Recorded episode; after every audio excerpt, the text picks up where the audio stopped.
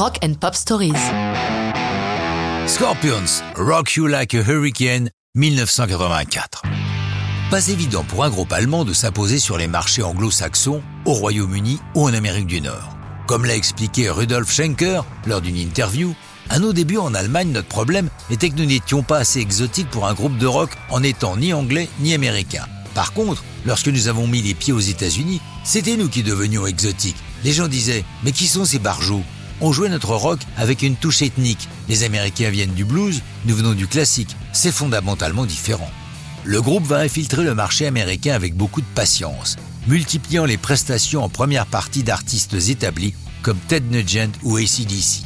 Petit à petit, leurs albums vont s'installer dans les charts US, à tel point que Animal Magnetism en 1980 est mal reçu en Europe, mais devient disque de platine aux États-Unis. Cette montée en puissance va connaître son apogée avec l'album Love at First Sting en 1984. Dans les studios Polar de Stockholm, l'enregistrement n'est pas une partie de plaisir. Des tensions apparaissant entre le groupe et leur producteur Dieter Dirks, très exigeant, qui demande chaque jour à chacun de dépasser ses limites. Le résultat est à la hauteur des ambitions, emmené par un premier single dévastateur, Rock You Like a Hurricane. Ce puissant hymne rock est ouvertement sexuel. Rudolf Schenker raconte Nous voulions une forte tension. Les premiers textes de Klaus Meine n'étaient pas assez percutants. Il lui a fallu une dizaine de fois pour y parvenir.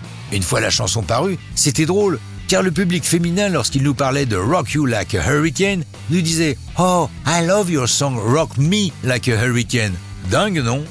La vidéo, dirigée par David Mallet, qui a déjà œuvré pour ACDC leur You Shook Me All Night Long, va déchaîner le PMRC, le Parents Music Resource Center, ceux qui attribuent le fameux sticker Parental Advisory Explicit Lyrics, s'indigne de ces filles très déshabillées qui entourent une cage dans laquelle le groupe est enfermé.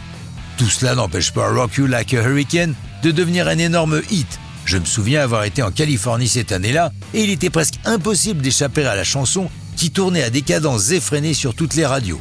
L'album se vend à plus de 6 millions d'exemplaires à travers le monde, porté aussi par le succès énorme de la ballade Still Loving You, ce qui va écarteler le groupe dans ses choix, hésitant désormais entre leur hard rock d'origine et des power ballades.